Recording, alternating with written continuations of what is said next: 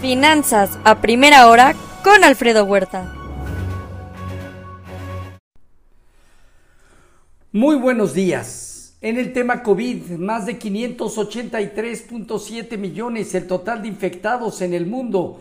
Ayer sumaron 1.3 millones de nuevos casos a nivel global, Estados Unidos con 145 mil.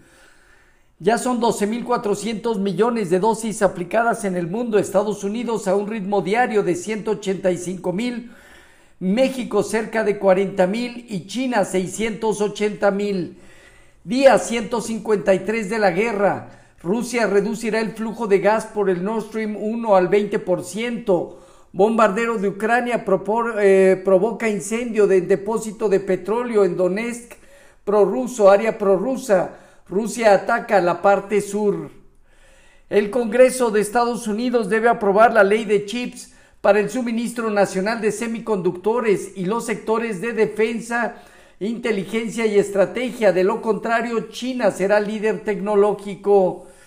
Joe Biden necesita mejorar sus niveles de aprobación y de los demócratas. Busca perdonar la deuda estudiantil de miles de millones de estadounidenses a poco más de tres meses de las elecciones intermedias. Aumenta la preocupación de la postura de China hacia Taiwán. Tensión e incertidumbre del viaje planeado de Nancy Pelosi a Taiwán. Posible llamada esta semana entre Joe Biden y Xi Jinping. Moody's advierte que México enfrentaría una recesión de nueve meses a, eh, a mediados del 2023. Inicia este día la reunión de la Fed, mañana la decisión de política monetaria. Mercados observan fuerte demanda de bonos gubernamentales en Europa y el mismo bono a 10 años en Estados Unidos, por ejemplo, disminuyendo 6 puntos base sobre 2.75, un dólar que gana terreno, materias primas con sesgo positivo de manera inicial y futuros de bolsa con moderadas bajas hasta ahora. En Asia Pacífico, sesgo ligeramente positivo, China y Hong Kong arriba, Japón terminó abajo. En Europa se vienen acelerando los movimientos negativos, solo el Financial Times de Londres, que ganaba más del 1%, está con ganancias del 0.4%. España y Francia medio punto porcentual abajo, Alemania 1% negativo. Las ganancias trimestrales de UBS decepcionaron. En divisas hoy, un índice dólar que presenta alza cercana al 0.6%, el euro en 1.014.8% eh, de depreciación, la libra por debajo de 1.20.4% negativa. En materias primas hoy, el petróleo ronda niveles alrededor del 1,5%, el WTI en 98.3 dólares, mientras que en metales el oro en 1.715 dólares, abajo 0.2%, la plata 0.3% arriba y el cobre es el único que gana 2.4% este día. Ayer, cierres mixtos en el primer día de la semana en las bolsas en Estados Unidos, con un dólar que bajó moderadamente y una curva de bonos del tesoro que se presionó un poco luego de la fuerte caída de la semana pasada. Sectores como tecnología, consumo discrecional y comunicación terminaron a la baja, destacó energía al alza. Walmart recorta guía de ganancias, afecta su cotización y jala acciones como Amazon. Baja este día más del 9% en su preapertura. Este día reportan Coca-Cola, GE, General Motors, Kimberly Clark, McDonald's.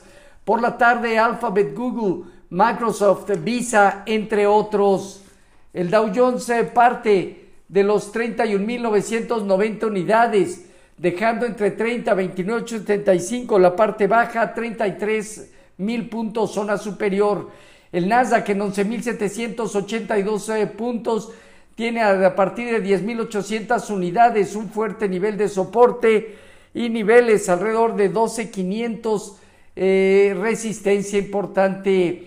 El Standard Poor's en 3.966 unidades terminó con alza marginal del 0.1%. El rendimiento del bono a 10 años se colocó cerca de 2.80 el día de ayer, observando un rebote al alza de más de 5 puntos base. Hoy, El bono está operando en 2.75, casi 6 puntos base abajo. Con respecto a nuestros eh, mercados, tipo de cambio finalizó en 20.47, apreciándose 0.3%. Bajo las condiciones actuales sigue consolidando, dejando 20.90 zona superior, 20.30, 20.20 zona baja por ahora. Importante ver si en la parte baja valida estos niveles de soporte o bien puede extender un movimiento adicional. De no darse así, señales de cautela. Fondeo diario, papel gubernamental y bancario en 776. La tía 28 días en 804. El índice de precios y cotizaciones terminó 0.1% abajo en 47.202 unidades con una operatividad inferior al promedio diario, el principal indicador en medio de reportes corporativos también desarrolla una consolidación 46.246 mil puntos zona baja a partir de 48.500 unidades zona superior. Tasa riesgo país de México en 257 puntos. El IGAE a mayo mostró una contracción del punto 2 mensual, la industria creció 0.1%, servicios cayó 0.3% y las primarias más del 2% arriba. Reportó Grupo Carso aumento 64% en ingresos y 60.8% en su evita, apoyado por Carso, Infraestructura y Construcción, así como Sanborns. Azul reportó 48% de incremento en ingresos y 61% en su flujo operativo, además una utilidad neta creciente 116%. COF aumentó 20% de sus, eh, en sus ventas, apoyado por eh, eh, países como Argentina, Colombia y Uruguay. De acuerdo a Monex, hasta el 40% de la muestra del IPC, las ventas promedio están creciendo 16.8% y el Evita 9.1%. El 50% ha reportado arriba de lo esperado, 21% en línea y 29% por debajo de lo esperado. Hoy indicadores de precios de vivienda en mes de mayo en Estados Unidos, el FHFA y el Standard Poor's K Schiller, la confianza al consumidor a julio, venta de casas nuevas a junio, reservas semanales de crudo por parte de la API. En México, las reservas internacionales que hoy están en 198.473 millones de dólares.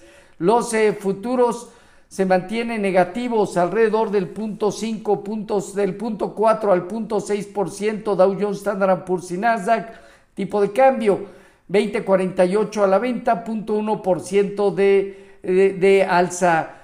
Así, eh, finanzas a primera hora con lo más relevante hasta el momento.